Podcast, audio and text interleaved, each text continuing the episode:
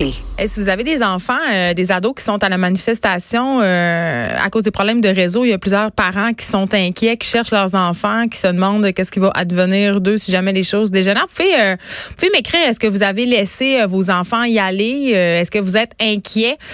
Est-ce que vous auriez laissé un enfant aussi jeune que 12 ans aller à la manifestation tout seul? Écrivez-moi pour me le dire. Je suis curieuse de vous entendre là-dessus parce qu'on le voit, là, on a Élise Jeté était là, il y a des parents avec des bébés dans leur poussette. Il y a plusieurs enfants, plusieurs familles qui marchent aujourd'hui pour lutter contre les changements climatiques.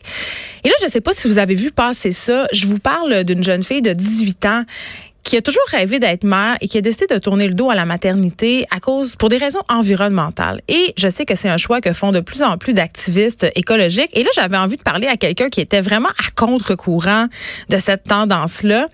Benoît Géroir, père de sept enfants, agriculteur, il habite Saint-Jérôme, il est au bout du fil. Bonjour, Monsieur Géroir.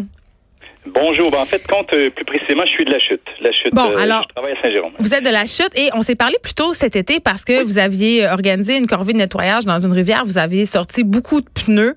Euh, donc, on s'était parlé dans ce contexte-là. Mais là, aujourd'hui, on se parle parce que vous vous reproduisez vraiment plus que la moyenne. ça fait drôle à dire. Mais dans un contexte climatique comme ça, est-ce que c'est un geste citoyen? C'est quoi votre position par rapport à ça? Ben, euh, la base avec ma position, c'est que j'en ai pas. C'est-à-dire que c'est un choix tellement personnel. Ça fait maintenant 20 ans. Euh, bon, ceux, il y en a qui me connaissent euh, comme l'ancien président de l'Union paysanne pendant une dizaine d'années. Mm-hmm. Le cours écologiste, j'ai, j'en suis, je veux dire, je suis un écologiste. Je me suis toujours vu comme tel depuis une vingtaine d'années. J'ai toujours été à l'avant-garde même de l'écologie du discours. Sauf que lorsque vient le temps de parler des enfants, là, je trouve que là, on a quelque chose qui déborde un peu vraiment le contexte. C'est-à-dire? surtout, ben, c'est-à-dire que ce qu'on, les prévisions comme telles qui sont devant nous nous disent que il va, on va avoir un déclin de la population, peut-être autour de 2050, 2060, euh, de la population mondiale. C'est déjà un peu prévu par les chiffres. Déjà, on a deux populations qui sont en déclin en ce moment, la Russie et le Japon. Donc, euh, ce qui est prévu d'ailleurs pour le Japon, euh, selon, je pense, l'Organisation mondiale de la santé, c'est quelque chose comme 40 euh, millions de moins de Japonais euh, d'ici 2065. Donc, tu sais, sur les chiffres, sur tout ça, je pense que là, on est, on extrapole beaucoup et on est très fataliste par rapport à ce qui s'en vient. Donc, selon vous, avoir sept enfants en 2019 dans le contexte actuel, c'est pas un geste égoïste parce que c'est souvent ça qui est reproché aux parents de familles nombreuses, c'est de penser à soi, de pas penser à demain, euh, de le faire pour les mauvaises raisons, en guillemets. Euh, oui, non, ben, je crois les avoir faites chacun de ceux-là. Et, en, toi et moi, je veux dire, il y a beaucoup de parents, euh, écologie ou pas écologie, qui devraient se poser la question s'ils auraient dû en avoir. Là. Je suis assez d'accord. Bon, ça, c'est la première des choses. La deuxième, c'est que chacun de ceux-là a été, dans mon cas, très bien choisi. Euh, ceux qui me connaissent savent que ça va drôlement avec ma personnalité, qui est généralement débordante et généreuse. Donc, euh, vraiment, chacun, moi, sont, ils sont là.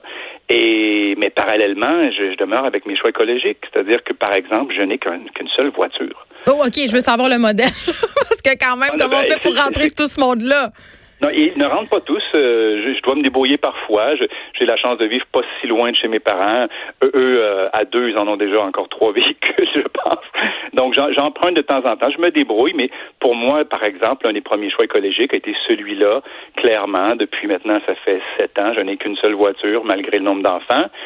Euh, il y a une série de choix familiales qui sont faits. Je ne voyage pas non plus. Euh, bon, fait un dans l'autre, on pourrait faire des, des grands combats de, de moi, je n'ai pas d'enfant, je sauve la planète, et moi, j'en ai sept, et j'ai l'impression de, de, faire mon bout de chemin aussi. Ben, vous êtes agriculteur aussi, donc en quelque sorte, euh, ça contribue à ce mode de vie-là. Vous pouvez vivre dans une certaine autarcie, j'imagine, ou c'est pas le cas du tout? Non, ben non, ça, c'est plutôt mon ancien métier. En fin de ah! compte, euh, oui, oui, malheureusement, j'ai dû laisser, parce que je ne veux pas rentrer dans tous les détails, mais il y a, à peu près 6-7 ans ma ferme. J'ai toujours mes abeilles donc ça, ça reste. Je veux y retourner, ça c'est mon but.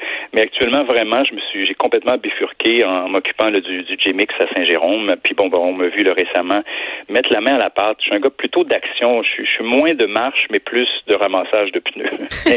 Moi, mais ça c'est ça c'est une vraie action concrète. Vous, vous n'êtes pas en train de marcher aujourd'hui, mais vous videz des rivières de leurs déchets. Euh, est-ce que vous auriez amené vos enfants à la marche? Oui, oui, oui. Ben, d'ailleurs, plusieurs m'ont demandé. Là, c'est vraiment que autant dans la journée, c'est impossible pour moi. Quand, comme je, veux, je vais paraphraser Céline Dion pour dire que dans mon cas, que moi, je marche dans ma tête aujourd'hui. Elle danse, mais moi, je marche aujourd'hui avec tout le monde. Euh, c'est quelque chose pour moi qui était fort important. J'ai pas pu y aller. Bon, ben, alors c'est pas, pas si grave parce que je, je veux dire, l'écologie est quelque chose qui est intégré dans notre quotidien familial depuis sept ans. Fait que je trouve un peu, je, vois souvent ce débat-là qui, qui, est récurrent, qui, qui revient là, sur. Fait qui est un argument des écologistes, des, des différents mouvements. Ben, moi, je, moi, je, si c'est un choix personnel, c'est-à-dire que c'est d'un point de vue un peu comme si, même si les enfants ne sont pas des biens, quoique aujourd'hui parfois il y a beaucoup d'adultes qui les traitent comme un bien personnel, beaucoup de couples hein, qui ont l'impression on, on va un, on a un enfant, on le planifie, on le fabrique, on, on lui fait déjà un futur, déjà tout, tout un peu arrangé. C'est quasiment comme quelque chose, on dirait comme un bien qu'on possède. Euh, L'enfant, il doit être choisi pour quelque chose. Donc, si la personne elle refuse pour des raisons que moi je pense qui peuvent se tenir d'un point de vue écologique. Donc, on va réduire à tout de moins peut-être le nombre, par exemple. Je respecte ça à 100 000 à l'heure. Si vous ne le faites pas, parce que vous êtes du type éco-anxieux, puis que ça va aller mal, puis que ça va être triste pour lui, puis lui-même n'arrivera pas à être heureux un jour dans tout ça.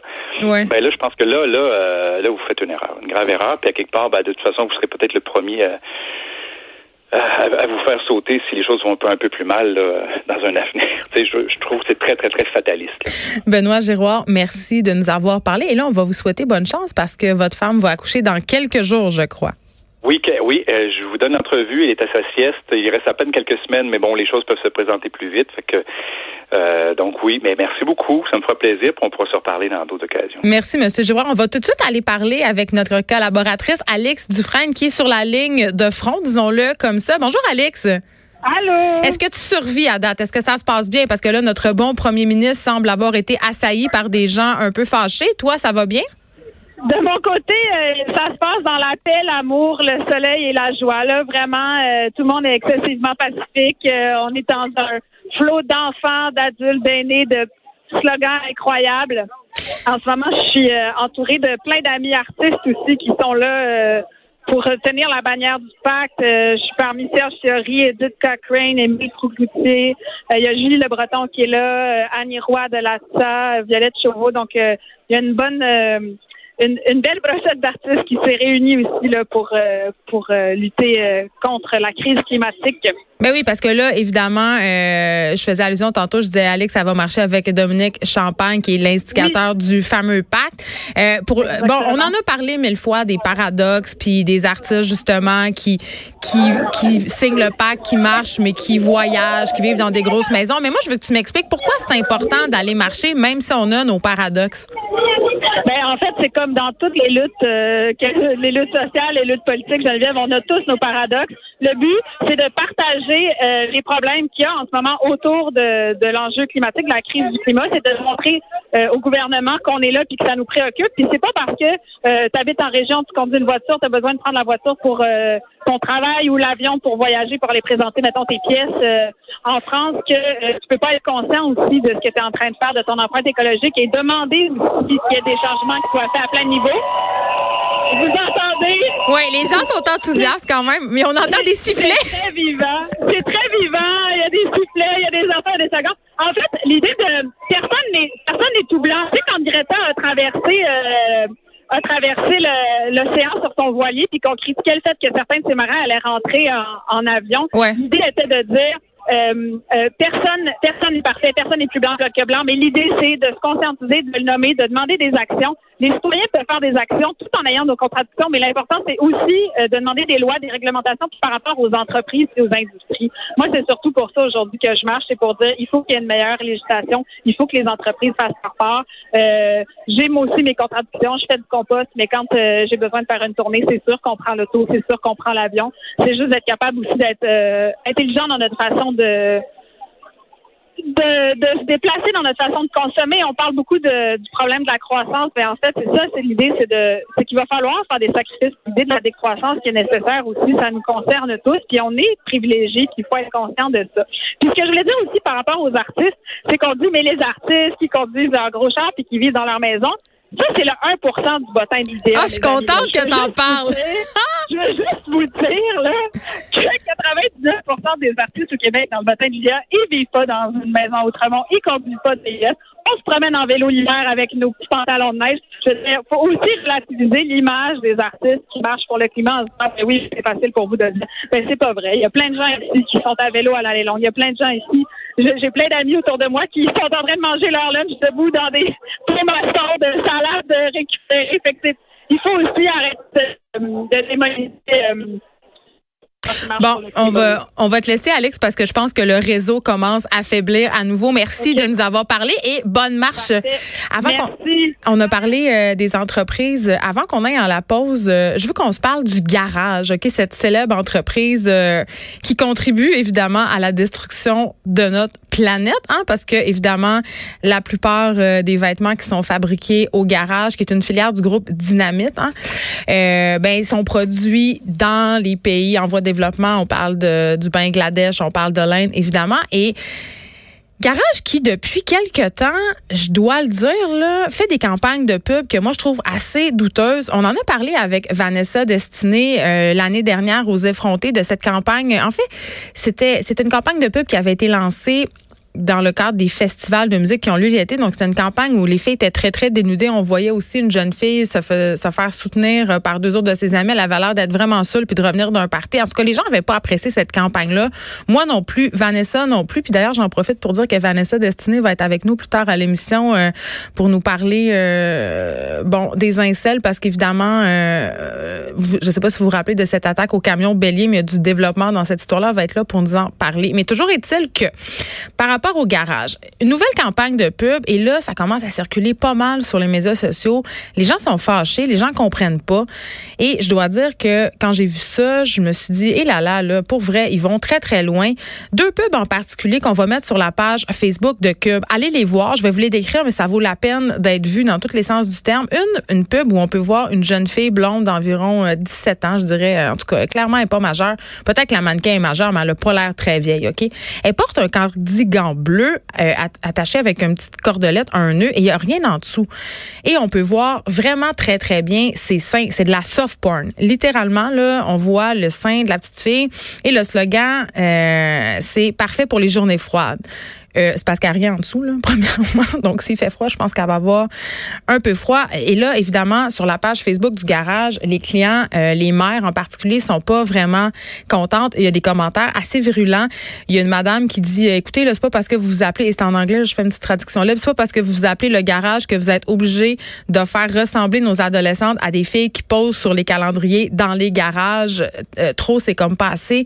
Et il y a une autre publicité qui est devant les magasins, les boutiques, donc très une grosse publicité grandeur nature noire et blanche où on peut voir euh, une fille dans une se cacher la poitrine avec euh, une veste de jeans. Encore là, on est vraiment, on est dans des photos qui pourraient se retrouver, je pense, dans Playboy.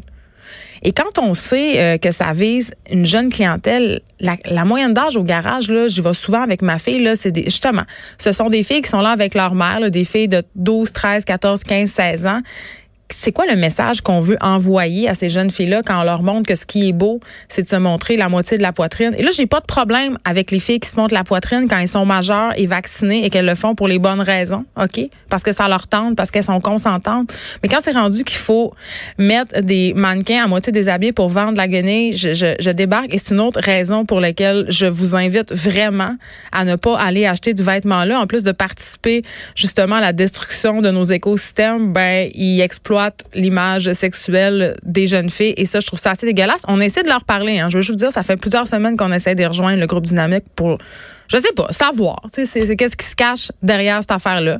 Savoir c'est quoi la stratégie marketing. Évidemment, on ne nous répond pas. voilà, on s'en va à la pause. De 13 à 15.